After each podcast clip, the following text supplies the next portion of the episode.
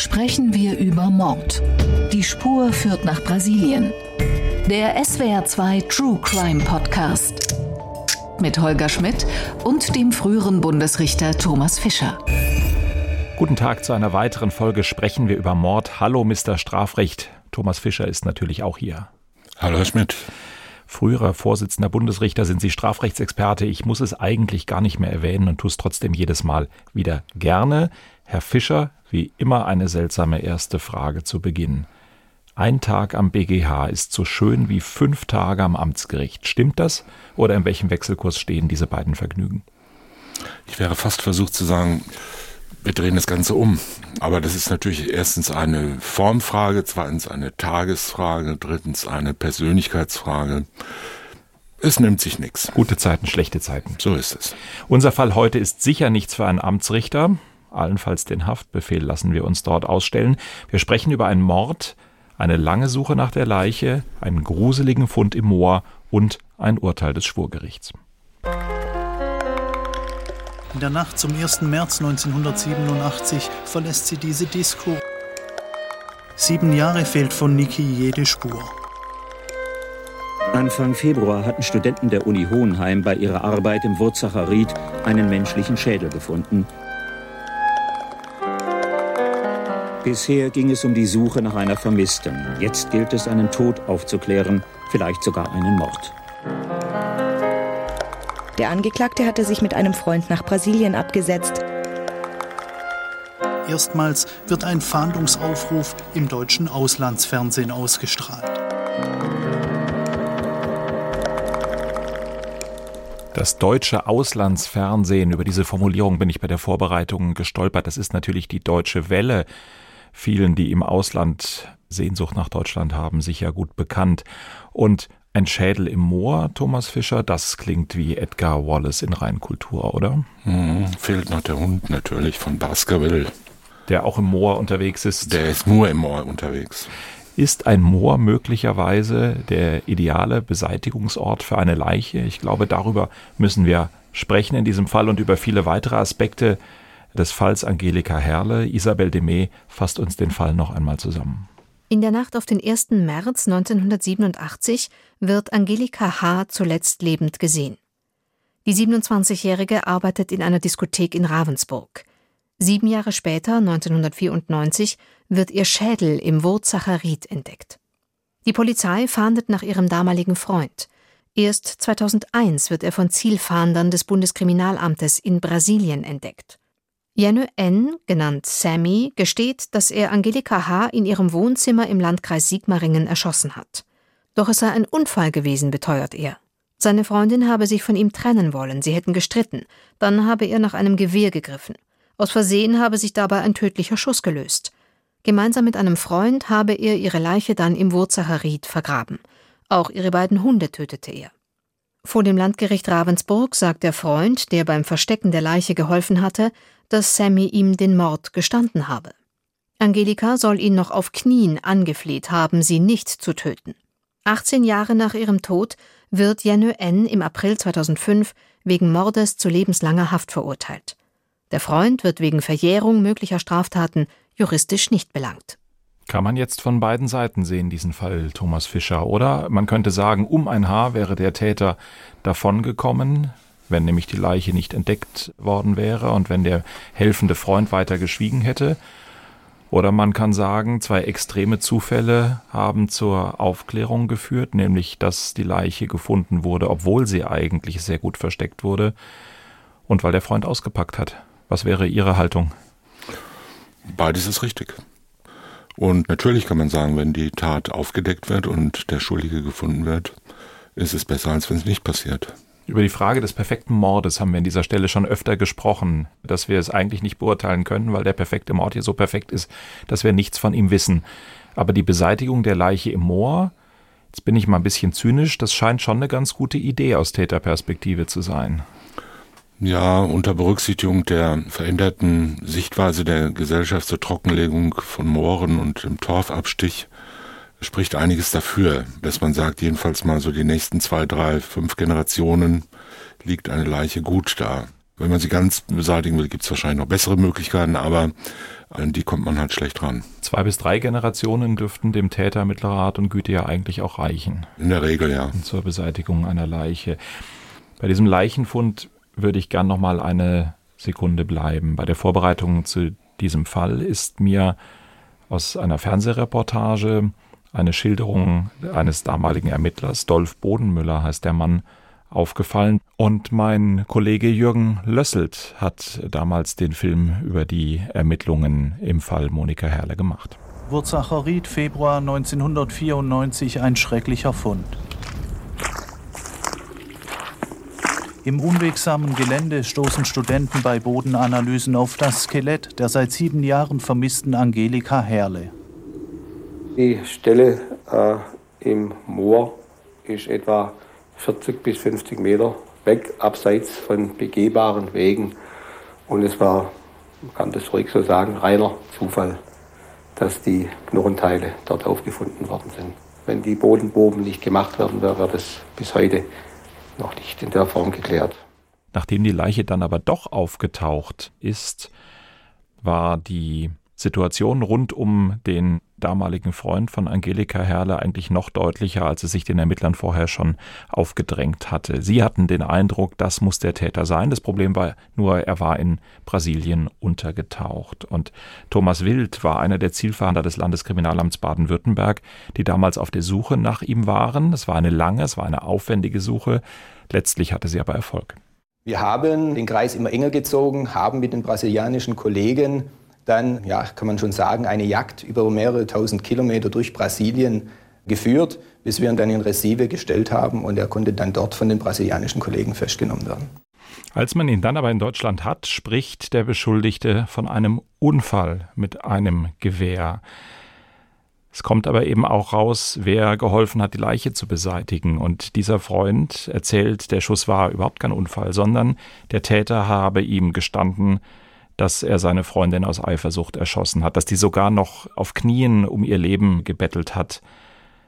Viel mehr Indizien gegen den Angeklagten hatte das Gericht aber nicht. Thomas Fischer, das reicht aber, oder? Wenn das eine glaubhafte Schilderung des Helfers ist, der sich ja ja, mit allerlei Detailwissen dann auch rund um die Beseitigung der Leiche und mit genauen Schilderungen glaubhaft darstellen kann, dann reicht das der Kammer. Ja, wobei man beide Sachen natürlich voneinander trennen muss.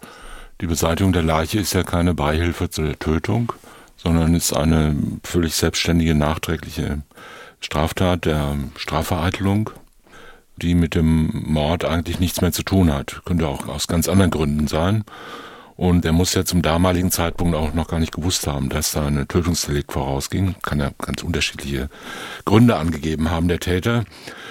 Und jedenfalls ist ja so, dass dieser Freund, der der spätere Zeuge, bei der Tat selbst nicht dabei war, also nicht als Augenzeuge berichtet hat, sondern als quasi Zeuge vom Hörensagen. Das heißt, als Zeuge, dem der Angeklagte selbst ein Geständnis abgelegt hat. Und das reicht natürlich wie jede andere Zeugenaussage auch aus im Grundsatz. Ob das im Einzelfall glaubhaft ist, ist eine Frage des konkreten Falles und der Beweisführung durch das konkrete Gericht. Ja, das meinte ich. Also, dass die Beseitigung der Leiche für den Freund straflos geblieben ist wegen der Verjährung, okay. Dass er nicht unmittelbar an der Tat beteiligt war, auch okay. Aber aus Perspektive des Mörders, dass die Kammer letztlich eigentlich nicht viel mehr hat, außer so einem Gesamtbild, dass der in Frage kommt, seine Schilderung ja auch sagt, da ist etwas passiert, da ist ein Unfall passiert und man dann nur den Freund hat als Zeugen, der nicht dabei war, der sagt, na mir hat aber was ganz anderes gesagt, ohne dass es dafür mehr gibt als diese Geschichte. Das bringt dann trotzdem das Schwurgericht in die Situation, dass sie sagen können, ja, überzeugt uns, wir verurteilen. Ja, kann gut sein. Also in diesem Fall war es so. Es ist auch nicht sehr ungewöhnlich. Das ist eigentlich eine klassische Situation von Aussage gegen Aussage. Der Beschuldigte hat natürlich das gute Recht, das nicht zuzugeben und einfach nur zu sagen, es war ein Unfall und dann habe ich da halt die Leiche beseitigt, weil ich dachte, dass ich zu Unrecht in Verdacht gerate beispielsweise. Das ist ja nicht verboten, das kann er machen, weil beschuldigt er dadurch niemand anders. Und Das kann man glauben oder nicht. Und in diesem Fall gibt's halt ein leichtes Indiz, dass er sich halt abgesetzt hat. Dass man das jetzt Flucht nennt, ist natürlich auch schon eine Schlussfolgerung. Wenn er recht hätte, wäre es ja gar keine Flucht. Dann ja. wäre er halt einfach ausgereist aus lauter Verzweiflung über den Unfalltod seiner Freundin. Und er hat Geschichten dafür angeboten. Er hat gesagt, dass das mit seinem sonstigen Leben zu tun naja, hatte. Das ist in sich wahrscheinlich schon schlüssig. Das ist ja, der, hat, ja. Deshalb macht das ja. Und letztendlich war es ja nur die Aussage dieses Freundes, der gesagt hat, der hat mir gegenüber in einer schwachen Stunde oder damals, als er mich gebeten hat oder wann auch immer, die Tat gestanden. Das kommt natürlich vor. Aus welchen Gründen der äh, Freund das gestanden hat, kann man jetzt natürlich aus unserer Perspektive nicht sagen. Könnte sein, dass die Vernehmung sehr überzeugend war. Könnte sein, dass er Angst gehabt hat, am Ende noch wegen Beihilfe zu dieser Tötung oder irgendeiner anderen Mitwirkung zur Verantwortung gezogen zu werden und dass er gesagt hat, okay, ich mich da jetzt selber in eine Beschuldigtenrolle begebe, da gestehe ich lieber irgendwas, was verjährt ist. Er hat ja, glaube ich, auch gesagt, er selber habe schon lange Gewissensbisse gehabt, habe aber gewartet, bis seine Tat verjährt ist. Wollte rein den Tisch machen. Ja, und das ist ja auch, sagen wir mal, ein in sich schlüssiges Motiv, dass man sagt, okay, ich komme erst jetzt, weil meine Strafvereitelung verjährt ist und jetzt will ich aber die Wahrheit sagen, weil mit Mord will ich nichts zu tun haben. Mhm.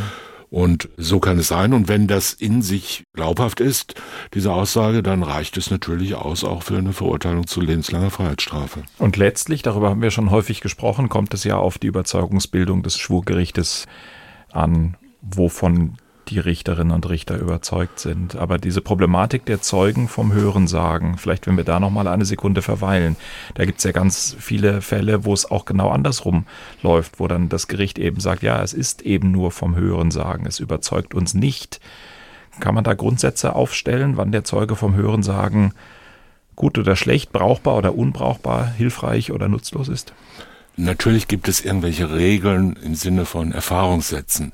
Natürlich gibt es Regeln, in denen man sagt, es gibt Gesichtspunkte, die eine Zeugenaussage von vornherein in Anführungszeichen unter einen gewissen Vorbehalt stellen oder sagen, da besteht besonderer Anlass zur Vorsicht. Also beispielsweise, wenn ein Zeuge, der jemand anders belastet, selber erhebliche Vorteile von der Belastung hat, ja, dann kann es sein, dass man da sagt, okay, da muss man aufpassen. Ne? Was will der damit erreichen? Ne? Wird dem gesagt, wenn Sie einen anderen belasten, dann werden wir Sie nicht bestrafen. Kronzeugenregelung beispielsweise. Sehr umstritten und auch natürlich problematisch. Ne? Jemand, der da sitzt und sagt, ich bin, ich weiß alles über die Tat und war auch dabei und jetzt, damit ich selber Strafmilderung kriege, gestehe ich, dass der andere der Haupttäter war. Da muss man sich dann schon genau überlegen. Oder wenn er irgendwelche sonstigen Vorteile hat. Oder wenn er ein Rachemotiv hat. Oder wenn er sonstige unmittelbare persönliche Motive hat, die eine Belastung eines Dritten nahelegen könnten, muss man näher darüber nachdenken. Das bedeutet nicht, dass das ausgeschlossen ist sagen wir, spontane Geständnisse eines Beschuldigten, eines Täters sind im Grundsatz immer verwertbar, egal ob er die im Internet veröffentlicht oder jemand Dritten oder jemand sagt, wenn derjenige das offenbart, dann ist es auch verwertbar. Unverwertbar wäre unter Umständen, wenn der Staat selbst hingeht und dem Beschuldigten, Verdächtigen Fallen stellt, die ihn dann dazu bringen, so ein Geständnis abzulegen. Da gibt es verschiedene Fallkonstellationen und auch Rechtsprechung dazu, die dann sagt, das kann man nicht verwerten. Ne? Also jemanden zum Beispiel gezielt einschleusen, der eine Beziehung mit dem Verdächtigen aufnehmen soll und den dann aushorchen ja, im gemeinsamen Beziehungsbettchen. Oder jemanden auf die Zelle in der U-Haft jemanden legen, der dann sich als einziger rettender Freund anbietet und in Wirklichkeit den aushorchen soll. Äh, solche Sachen sind sehr problematisch, aber darum geht's ja hier nicht. Nee, es geht darum, dass aber eigentlich auch eine relativ klassische Fallkonstruktion, dass der Freund, der in der Stunde der Not um Hilfe gebeten wird, die Leiche zu beseitigen, dann derjenige ist, der in manchen Fällen Skrupel kriegt oder in manchen Fällen, wenn er dann eben konfrontiert wird, umfällt und zugibt, was gewesen ist, wahrscheinlich doch dann regelmäßig auch einfach in der Abwägung, wie Sie es gerade schon sagten, man will dann ja nicht in die Mittäterrolle reinkommen, sondern wählt das kleinere Übel. Ja, ich kenne ja jetzt in diesem Fall die Akte nicht. Man hat solche spekulativen Vorstellungen davon, was da drin stehen könnte. Da ist halt dieser Freund aufgetaucht und dann erste Vernehmung, zweite Vernehmung, dritte Vernehmung. Und da wird gesagt, ja, Sie waren dabei, Sie haben das, der Leiche, und was hat er Ihnen da erzählt? Und er sagt, er hat erzählt, es war ein Unfall. Und dann sagt er, das kann doch so nicht stimmen. Und wie hat denn die Leiche überhaupt ausgesehen und so weiter? Und warum flieht er dann nach Brasilien? Und wie war das alles? Und irgendwann sagt er halt, okay, dann sage ich jetzt halt, wie es wirklich war. Aber es kann auch so sein, wie wir es hier gehört haben, dass der beschuldigte Freund schon seit längerer Zeit Gewissensbisse gehabt hat und gesagt hat, ich will das offenbaren, ich will nur nicht selber bestraft werden deswegen. Und hat dann einfach gewartet, bis die Verjährungsfrist für seine Tat vorbei war und sich dann gemeldet. Machen wir doch mal kurz Rechtsberatung für die Praxis. Wenn einen ein guter Freund darum bittet, eine Leiche zu beseitigen, Finger weg, sich darauf einlassen, was droht einem. Über Strafvereitlung haben wir gesprochen. Ich könnte mir vorstellen, Störung der Totenruhe kommt noch in Betracht. Aber wenn man. Störung der Totenruhe, nein. Wenn es in der eigenen Familie passiert, ist es unter Umständen straflos, oder? Natürlich ist es unter Umständen straflos. Wenn es dazu dient, die Strafe für einen Angehörigen zu vereiteln, dann ist es straflos. Ja. Es ist ja auch nicht so schlimm, muss man mal sagen. Ja. Der Bürger als solcher, der jetzt nicht in einem äh, besonderen Verhältnis steht, hat ja keine Pflicht gegenüber dem Staat, das Strafrecht durchzusetzen. Also wir sind ja nicht alle heimliche Fahnder und Polizeibeamte und Staatsanwälte und gehalten, alles, was uns bekannt wird, gleich aufzudecken und anzuzeigen und möglichst noch zu erforschen oder gar zu verhindern. Das heißt, im Strafrecht treten sich ja nicht die Bürger als Rechtsgutsinhaber private Menschen gegenüber, die sich gegenseitig jetzt mit Prozessen überziehen und mit Anklagen und Beschuldigungen, sondern da tritt der Staat dem Bürger gegenüber. Das wird ja auch häufig nicht wirklich verstanden aus der Sicht man verstehen kann, weil man natürlich Mitgefühl mit dem Opfer hat und sagt, im Zentrum des Geschehens steht das Opfer oder die Hinterbliebenen eines Opfers, die Angehörigen und da müssen halt alle mitwirken und die Privaten haben sozusagen wie der Staat auch eine Verpflichtung, sich in erster Linie darum zu kümmern, dass da jemand zu Unrecht in seinen Rechtsgütern schwer verletzt worden ist. Das stimmt ja auch alles. Trotzdem ist das Strafverfahren ja von seiner Grundstruktur her ein Verfahren der Obrigkeit gegen Bürger. Und nicht die Bürger sind alle Gehilfen des Staates. Das ist ja eine totalitäre Vorstellung, die auch sehr nah sagen wir, an solchen faschistischen Vorstellungen ist, dass jeder einzelne Bürger in einem Pflichtverhältnis zum Staat steht und gehalten ist, alles zu verhindern, was schädlich ist und dem Staat bei allen seinen Aufgaben aktiv zu helfen. Das ist nicht der Fall. Wir sind verpflichtet, aktiv Steuern zu zahlen und aktiv an der roten Ampel halt stehen zu bleiben und keine Straftaten zu begehen. Ansonsten sind wir dazu nicht sehr viel verpflichtet. Mhm. Zum Beispiel auch nicht mehr zum Wehrdienst. Ich verstehe, wie Sie das meinen. Das Beseitigen der Leiche ist ja nicht so schlimm. Aus dem Gedanken heraus, ist ja schon passiert. Man kann ja die Tat nicht rückgängig machen. Das viel schwerere Verbrechen ist ja bereits passiert und nicht wieder rückgängig zu machen. Und ich verstehe auch, was Sie meinen, wenn Sie sagen, man ist keine Erfüllungsgehilfe des Staates letztlich in der Aufklärung. Aber sowas wie eine moralische Komponente, dass die Strafbarkeit des Mordes ja doch darauf abzielt, dass wir uns eben nicht gegenseitig umbringen und dass man es durch das Decken eines Täters oder das Nicht-Verraten eines Täters, wenn man von der vorangegangenen Tat erfährt, ja doch auch sowas ist wie den Rechtsfrieden untergraben. Finden Sie nicht, dass das auch noch ein Faktor dabei ist? Nein, finde ich nicht.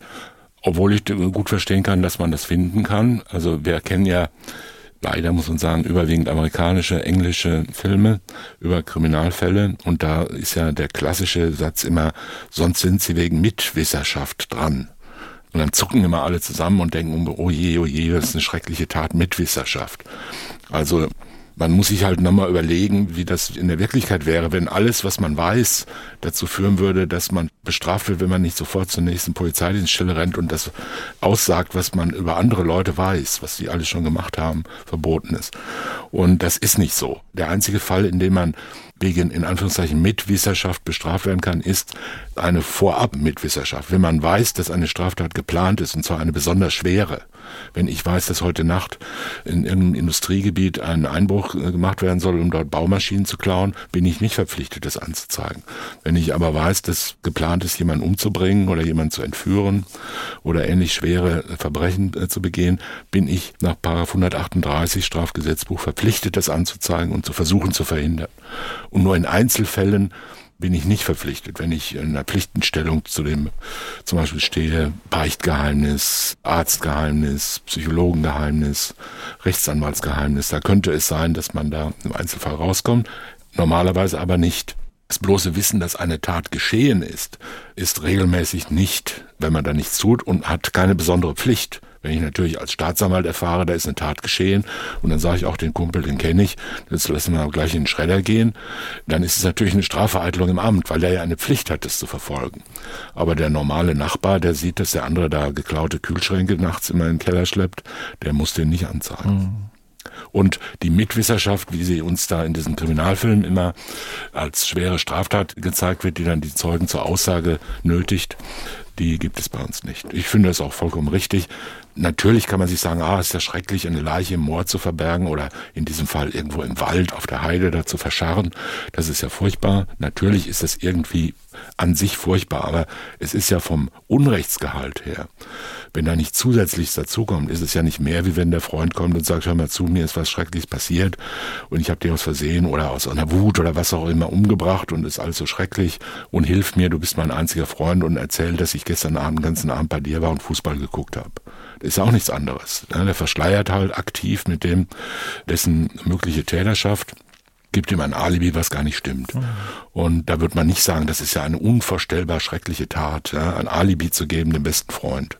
Man muss halt immer versuchen, bei der Frage von Moral oder Nicht-Moral, muss man immer versuchen, die Sachverhalte ein bisschen so zu verändern, dass man sagt, wie wäre es denn, wenn es ein bisschen anders wäre? Ja, und dann stellt man fest, das hat schon, mm, auch wenn man mal spontan sagt, oh, das ist aber, das ist aber eine Sauerei, das, an, ja. das ist aber ganz schrecklich, muss man sagen, gut, wie wäre es denn, wenn denn ich in der Situation wäre oder wenn man die Situation ein bisschen ändert. Also ich finde es vollkommen richtig, so wie es geregelt ist, denn unerträglich wäre in der Tat, wenn man den Bürger grundsätzlich und regelmäßig zum verpflichteten Erfüllungsgehilfen staatlicher Strafdurchsetzung und staatlicher Ordnungsvorstellung machen müsste führt uns jetzt ein bisschen vom Fall weg, aber ich finde den Gedanken spannend, gerade nochmal dabei zu bleiben. Wie ist es bei der Strafvereitlung im Amt? Das bedeutet doch aber im konsequenten Weiterdenken, dass für Staatsanwältinnen und Staatsanwälte, für Polizistinnen und Polizisten auch das Privatleben letztlich ein bisschen ein anderes wird, weil man in Situationen, in denen normalos, sage ich jetzt mal, sich keine großen Gedanken über eine mögliche Strafbarkeit wegen Strafvereitlung machen müssten, man anders reagieren muss und man eigentlich nicht in dem Maße unbefangen im Freundes- und Bekanntenkreis unterwegs sein kann und über Kleinigkeiten auf der Grillparty wegsehen kann, als das bei anderen ist, oder? Doch, über Kleinigkeiten bei der Grillparty darf man. Auch das ist nicht völlig unumstritten, aber ich glaube, das kann man mit Fug und Recht als ganz herrschende Meinung betrachten. Es gibt zwar Menschen, wo man sagt, der ist immer im Dienst, aber das ist ja eher ein bisschen ironisch gemeint. Es gibt ja auch so Nachbarschafts- Ordnungswidrigkeiten, Verhüter und Verfolger, die immer hinter der Hecke stehen und gucken, ob da irgendeiner falsch parkt oder die Hecke falsch schneidet, sagt man auch, der ist immer im Dienst. Und es gibt natürlich auch, sagen wir mal, Polizeibeamte oder Staatsanwaltsmitarbeiter, die immer im Dienst sind und auch äh, sich als solche dann immer zu erkennen geben und äh, machen Sie Platz, ich bin Arzt, also machen Sie Platz, ich bin Staatsanwalt. Sofort eingreifen, wenn irgendwo ein Ladendieb erwischt wird. Äh, das ist aber nicht die Verpflichtung von Staatsanwälten. Also aber wo ist, die, wo ist die Grenze? Jetzt ist ja, der Staatsanwalt. Weniger scherzhaft ausgedrückt. Ja. Die Frage ist, wo ist eine Garantenpflicht? Wir haben in anderen Fällen schon gelegentlich darüber gesprochen, dass man wegen Unterlassung nur dann bestraft werden kann, in der Regel, es sei denn, es ist ein echtes Unterlassungsdelikt, wie zum Beispiel unterlassene Hilfeleistung. Wenn da ein Verletzter liegt, muss jeder helfen. Aber wenn das nicht der Fall ist, wenn es also nicht ausdrücklich im Gesetz steht, dann ist man wegen jeder beliebigen Tat, wenn man gar nichts tut, sondern eben was unterlässt, nur dann strafbar, wenn man zum Tun verpflichtet wäre. Und diese Verpflichtung zum Handeln nennt man Garantenstellung. Also eine Garantenpflicht. Und die Garantenpflicht hat man natürlich unter bestimmten Umständen. Also wenn man bei der Bank arbeitet, ist man verpflichtet, das Vermögen der Bank zu beschützen. Aber der Kunde ist nicht verpflichtet, das Vermögen der Bank zu beschützen. Auf dem Boden liegende Hunderter dürfen mitgenommen werden. In der Tat. Aber der Bankangestellte darf sie nicht einstecken. Und wenn man Polizeibeamter ist, muss man natürlich die Sachen, mit denen man dienstlich beschäftigt ist, pflichtgemäß erledigen. Aber man muss nicht in der Freizeit jedem kleinen Vergehen nachstolpern und sagen, auch im Urlaub bin ich immer im Dienst und achte jetzt auf Geschwindigkeitsüberschreitung oder Trunkenheitsdelikte. Da wird die Grenze gesetzt bei schweren Verbrechen und bei schweren Straftaten. Ja, also ein Staatsanwalt, der ein schweres Verbrechen, der, sagen wir mal ein Raub, schwerer Raub oder auch natürlich Tötungsdelikte sowieso, schwere Vergewaltigung und ähnliches Zeug sieht, der wird wohl auch da eine Garantenstellung haben. In diesem Bereich sind mir jetzt momentan Fälle gar nicht geläufig, wo das mal streitig geworden ist. Es ist eher so, zwei Polizeibeamte gehen abends um 1.20 Uhr noch einen trinken und sind dann in irgendeinem Lokal, wo natürlich gerade mal wieder gegen die Sperrstunde verstoßen wird. Müssen Sie das anzeigen jetzt? Also eher in so einem, Na, mein, in, in so einem Minimalbereich werden da Diskussionen geführt und die Antwort ist einfach nein. Mein Fallvorschlag wäre jetzt gewesen, Staatsanwalt S und Polizistin P sind gemeinsam auf einer Grillparty. Im Rahmen der Durchführung erzählt der Gastgeber, dass man sich jetzt keine weiteren Gedanken über das Geschirr machen müsse. Die schwarz Beschäftigte, hö, hö, hö, Putzhilfe würde das morgen alles wegräumen. Und dann fährt am Ende ein Gast volltrunken vom Grundstück weg in den Straßenverkehr ja, rein. Und außerdem gibt er noch eine Quittung für das Geschäftsessen, dass man es von der Steuer absetzen kann. So, okay, drei mögliche Punkte sofort einzuschreiten und die Dienstmarke zu zücken. In keinem Fall besteht da eine Garantenpflicht. Es besteht auch kein Verbot, das anzuzeigen. Das würde der Freundschaft nicht unbedingt nützen, aber es besteht auch keine Verpflichtung, das anzuzeigen. Natürlich bringt man jemanden, der in einer solchen Stellung ist, damit in unangenehme Situationen. Äh, sollte man lassen. Aber am besten wäre es ja, man würde auch solche Straftaten gar nicht begehen.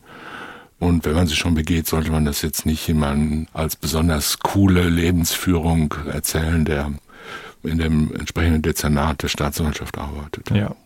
Zurück zu unserem Fall. Der Angeklagte bietet an, die Version, es ist ein Streit, eine Auseinandersetzung gewesen, der Schuss hat sich versehentlich gelöst. Wenn es so gewesen wäre, er wäre davongekommen, oder? Die Tat ist viele Jahre zuvor geschehen. Das wäre eine fahrlässige Tötung, richtig? Ja. Ohne Mordmerkmal, im Totschlag, es wäre verjährt gewesen. Jawohl. Das heißt, eine Verurteilung wegen Mordes, überhaupt noch eine Bestrafung dieser Tat ist wieder mal ermöglicht worden, dadurch, dass Mord nicht verjährt und dadurch, dass die Schwurgerichtskammer die Schilderung des Freundes eins zu eins so übernommen hat und gesagt hat, ja, halten wir für glaubhaft, das ist ein Eifersuchtsmord gewesen, wir bestrafen ihn als Mörder. Ja, wobei es natürlich hier, äh, sagen wir, auch die Besonderheit hat, also es war entweder ein Unglücksfall oder es war eine vorsätzliche Tötung wenn man sagt, das mit dem Unglücksfall, das glauben wir nicht. Aus welchen Gründen auch immer. Weil man da nicht so aufwendig vorgegangen wäre oder egal, ja, das glauben wir nicht. Bleibt die Frage, warum denn dann eine vorsätzliche Tötung? Also Frage nach dem Motiv, ja, klassische Kommissarsfrage. Und welches Motiv hat der jetzt, seine Freundin zu erschießen? Ja, er tut es ja wahrscheinlich nicht, weil er mal eine Freundin erschießen will, sondern irgendwas muss er wollen. Wird er Alleinerbe oder was auch immer. Also da liegt natürlich in solchen Beziehungsstrukturen dann immer Eifersucht nahe. Und wenn Eifersucht nahe liegt, liegen die niedrigen Beweggründe ja fast schon halb auf dem Tisch. Wie wir wissen, früher war das mal anders. Da wurde gesagt, eine Eifersucht ist ja eigentlich eine normalmenschliche Regung und jeder ist ja eifersüchtig und das ist ja eigentlich schuldmindernd, wenn man eifersüchtig ist.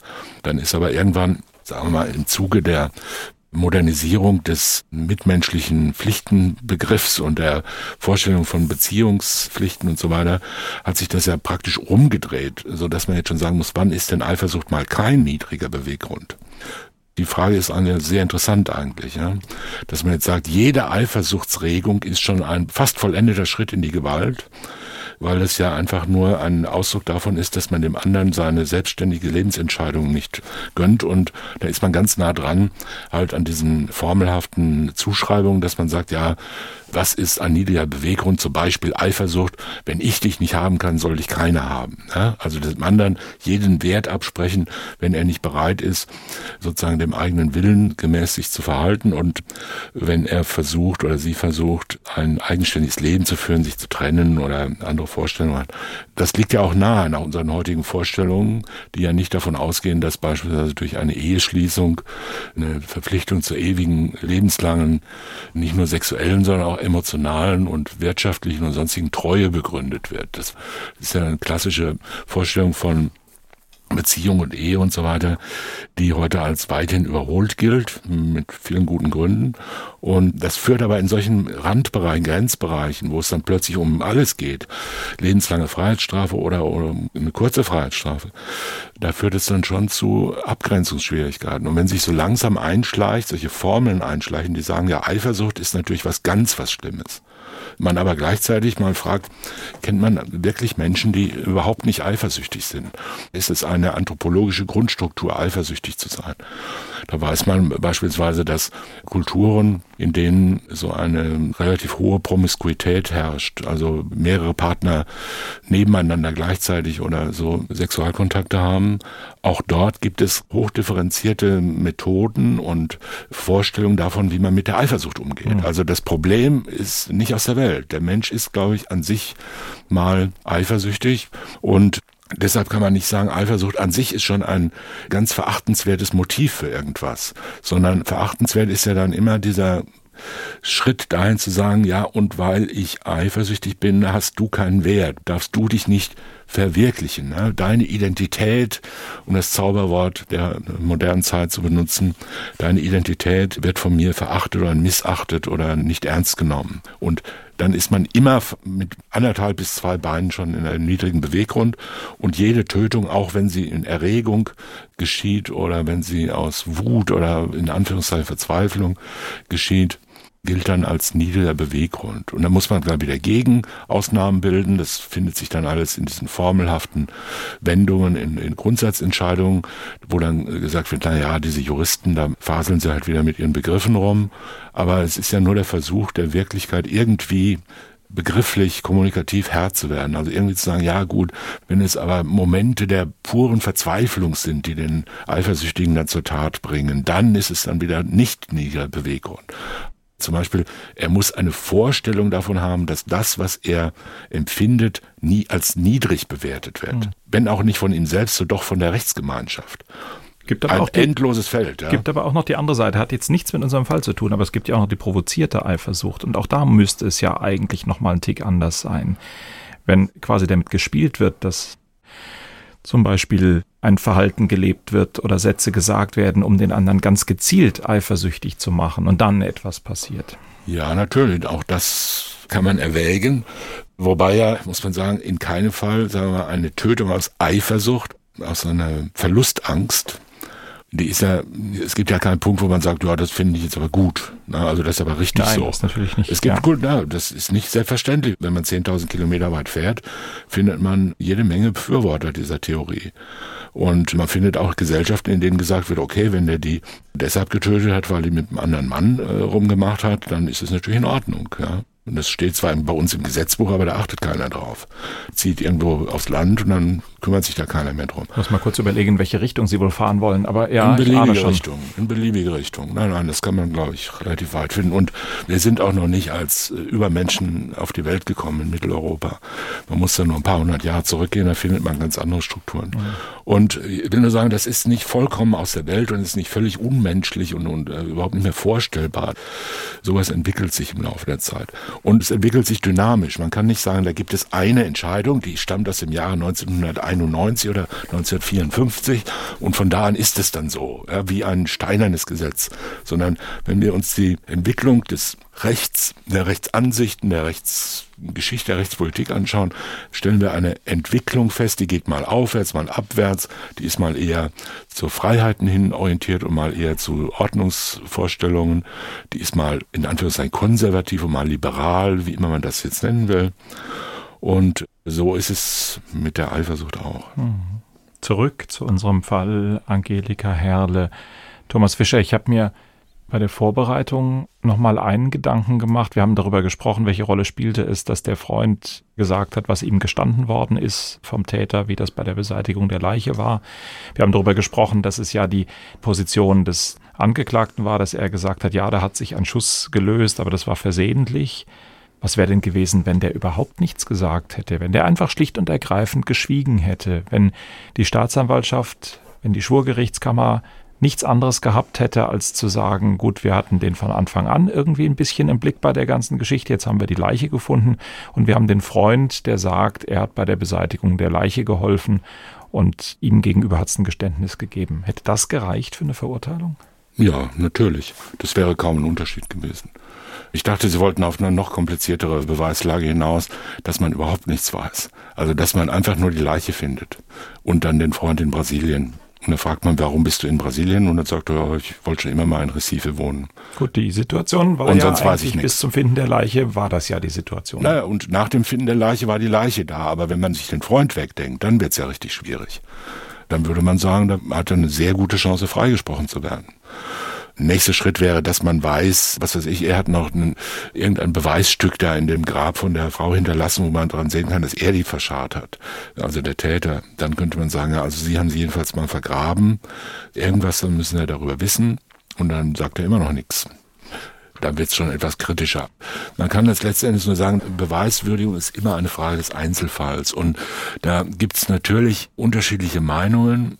Und wenn man hier im Studio zehn Leute fragt oder beim Gericht zehn Leute fragt, kriegt man mit hoher Wahrscheinlichkeit neuneinhalb verschiedene Antworten. Jeder macht es ein bisschen anders.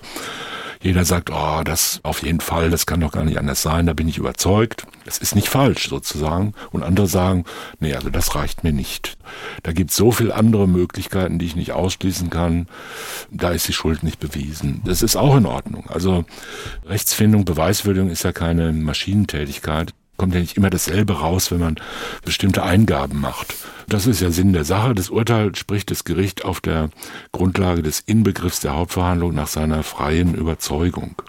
So steht es in 261 StPO. Und das ist unsere Vorstellung von unabhängigen Richtern, die halt auch Menschen sind und auch eine Bandbreite von möglichen Entscheidungen haben. Der Täter ist zu lebenslanger Haft verurteilt worden. Das Gericht hat aber im Urteil noch was anderes wie ich finde, Interessantes festgestellt. Es hat nämlich gesagt, dass vier Jahre und acht Monate der Strafe bereits als verbüßt gelten, und zwar wegen sechs Monate Untersuchungshaft, das leuchtet unmittelbar ein, da bleiben dann aber noch vier Jahre und zwei Monate übrig, und die gelten als verbüßt, weil er etwas mehr als zwei Jahre in brasilianischer Haft verbracht hat und dass diese brasilianische Haft so hart, so schwer gewesen sei, dass man das nicht eins zu eins anrechnen kann, sondern über den Daumen mit dem Faktor 2. Wie bei Amtsgericht und BGH. Wo ist es schöner zu sein? Na gut, dass der Strafvollzug hier im Zweifel in Anführungszeichen angenehmer ist als in Brasilien, das kann ich mir mit ein paar Vorurteilen vorstellen, aber mit dem Faktor mehr als zwei, erstaunlich oder normal? Na, ich glaube normal. Also der Knast in Recife ist mir nicht bekannt oder wo er sonst saß. Aber das wird dann schon irgendwie bewertet werden. Da werden halt Auskünfte eingeholt von diplomatischen Vertretungen und so weiter. Die haben da schon einigermaßen Übersicht und die sind sicherlich nicht geneigt, das jetzt wesentlich falsch zu machen. Was es mit der Anrechnung von Urhaft betrifft und als verbüßt gelten, das ist ein bisschen bisschen komplizierter. Untersuchungshaft wird immer angerechnet. Das muss man im Urteil nicht feststellen. Die wird automatisch angerechnet. Und die wird auch nicht abgezogen, ja, sondern das ist einfach eine gesetzliche Folge, dass die Untersuchungshaft angerechnet wird. Und in diesem Fall war halt eine Besonderheit, dass normalerweise natürlich Untersuchungshaft im Verhältnis eins zu eins angerechnet wird. Wenn man hier in U-Haft sitzt ein Jahr lang dann kriegt man drei Jahre Freiheitsstrafe, hat man noch zwei Jahre zu verbüßen. Das stellt einmal die Vollstreckungsbehörde, die Staatsanwaltschaft fest. Wenn man aber in einer Haftanstalt im Ausland war, wo die Haftbedingungen wesentlich härter sind, also unterstrichen schon wesentlich härter, dann sagt man, das ist eine besondere Belastung und diese Belastung entspricht im Verhältnis 1 zu 2. Es gibt auch Fälle von 1 zu 3. Also wenn Sie, ich will jetzt da keine Staaten besonders beschuldigen, aber ich denke mal, wenn Sie zwei Jahre in pakistanischer Untersuchungshaft waren, ist das allemal fünf Jahre oder sechs Jahre deutsche Untersuchungshaft wert. Innerhalb, innerhalb Europas? Ja, es gab früher mal die berüchtigte Strafanstalt Madrid 2, die gibt's aber nicht mehr, ist abgerissen worden. Da hat man immer noch gesagt, 1 zu 2 ist da, ist da angemessen. Es gibt wahrscheinlich in Osteuropa einige Strafanstalten, die eine Anrechnung von mehr als eins zu eins rechtfertigen. Aber in der EU, glaube ich, rechnet man nur noch eins zu eins an, rundum. So, das muss natürlich vom Gericht festgestellt werden. Steht, glaube ich, in Paragraph 51 Strafgesetzbuch. Und da gibt's da endlose Listen und die kann man im Kommentar nachschauen. Gibt es Kommentatoren, die schreiben das immer raus und für alle Länder in alphabetischer Reihenfolge wird da die Anrechnungsverhältnis dargestellt und das muss dann festgestellt werden und das macht dann die Strafvollstreckungsbehörde und sagt, okay, zwei Jahre Brasilien, das macht vier Jahre in Deutschland und das halbe Jahr in Deutschland macht viereinhalb insgesamt und dann sind halt viereinhalb Jahre abzuziehen, also anzurechnen in Anführungszeichen. Wobei auf die Anrechnung kommen wir ja gleich dann noch am Schluss. Und das andere wäre jetzt eine Anrechnung, die als vollstreckt gelten. Das ist ja eigentlich was, das ist die sogenannte Vollstreckungslösung, die zum Beispiel aus einer rechtsstaatswidrigen Verfahrensverzögerung stammen kann. Da sagt man, das gilt, das ist jetzt so lang verzögert worden und zwar nicht, weil er sich verborgen hat. Das kommt ihm nicht zugute, dass er 20 Jahre oder wie lange sich versteckt hat, sondern wenn beispielsweise aus Stalin verschwunden, weil es einfach nicht vorwärts geht, weil die Akten verschlampen oder monatelang immer nur warten, dass er pensioniert werden oder versetzt werden und soll der Nächste den Fall machen, dann führt das zu einer rechtsstaatswidrigen Verfahrensverzögerung und dann sagt man, das muss dem irgendwie kompensiert werden, hat man früher gesagt, Kompensation machen wir durch eine leichte Strafmilderung und jetzt seit, weiß ich nicht, 15 Jahren ungefähr oder ein bisschen weniger sagt der Bundesgerichtshof, nein, es ist keine Milderung nach Ermessen, sondern da muss festgesetzt werden eine bestimmte Frist und die wird angerechnet und es wird dann einfach abgezogen. Und das ist aber hier nicht der Fall, sondern hier haben wir ja nur diese automatische Anrechnung der Untersuchungshaft, denn hier ist ja nichts rechtsstaatswidrig verzögert worden. Kann man jedenfalls nicht erkennen. Und die Besonderheit ist jetzt, dass man sagt, ja, wie soll man denn jetzt acht Jahre anrechnen auf lebenslang? Ja, weil man Gottlob nicht ganz genau weiß, wie lange das Leben dauert. Das lässt sich so lösen, dass man sagt, wir haben in den Paragraph 57a Strafgesetzbuch die Reststrafenaussetzung zur Bewährung bei lebenslanger Freiheitsstrafe.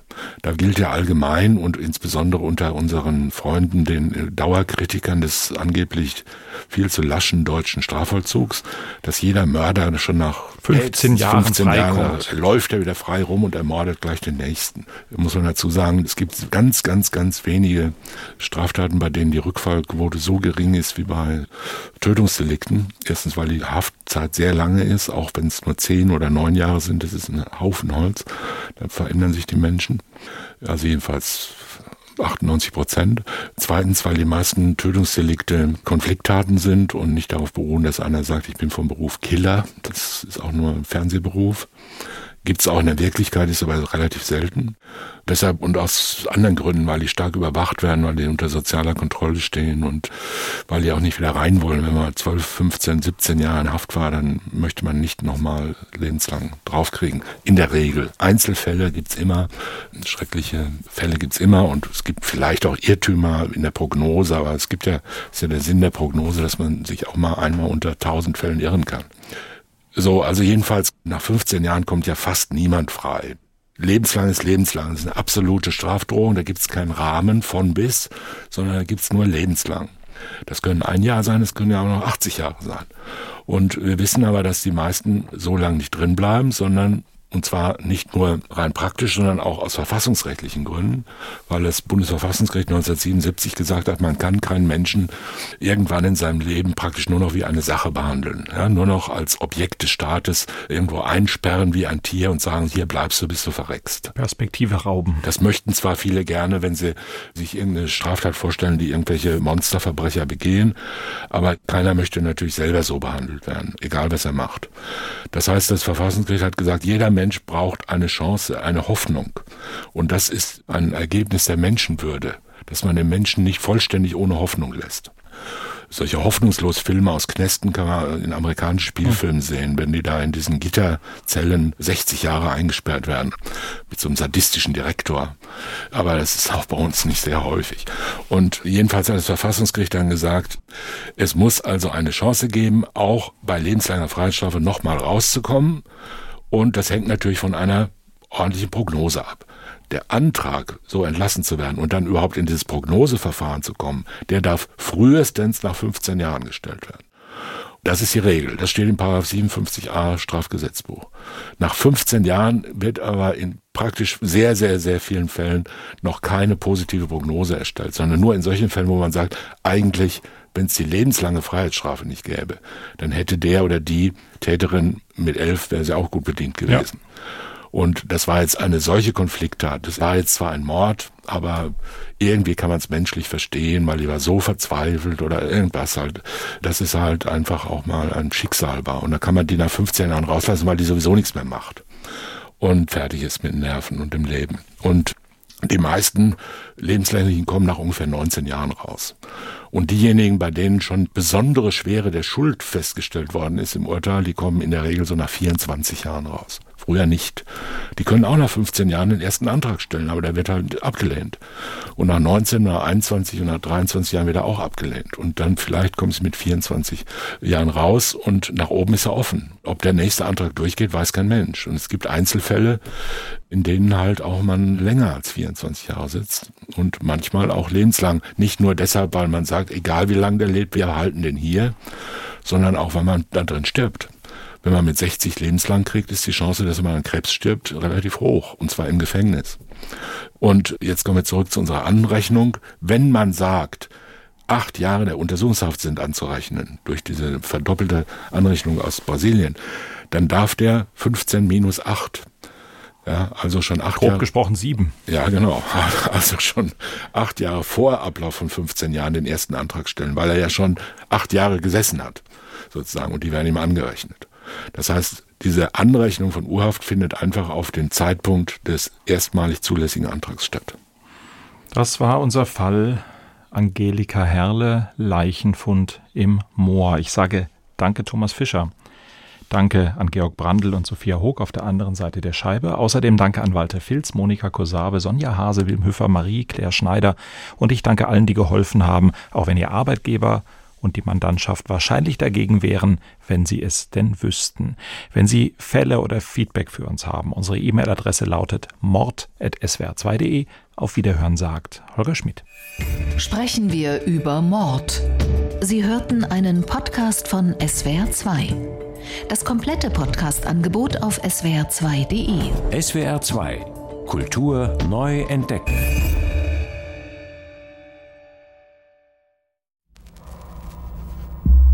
Stellt euch vor, ihr müsstet euch entscheiden zwischen eurem Leben und dem von anderen.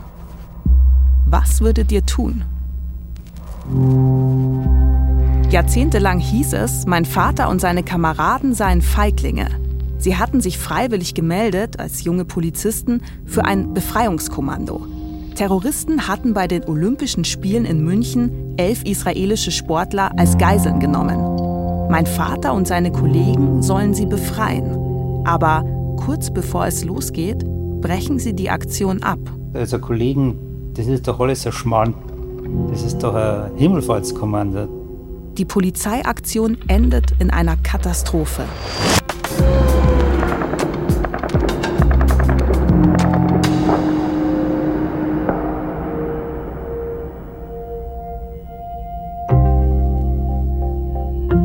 Seitdem lässt mein Vater eine Frage nicht los. Ist er mit Schuld am Tod der Geiseln? Hätte er die Katastrophe verhindern können? Gemeinsam machen wir uns auf die Suche nach einer Antwort. Himmelfahrtskommando gibt es in der ARD Audiothek und überall, wo es Podcasts gibt.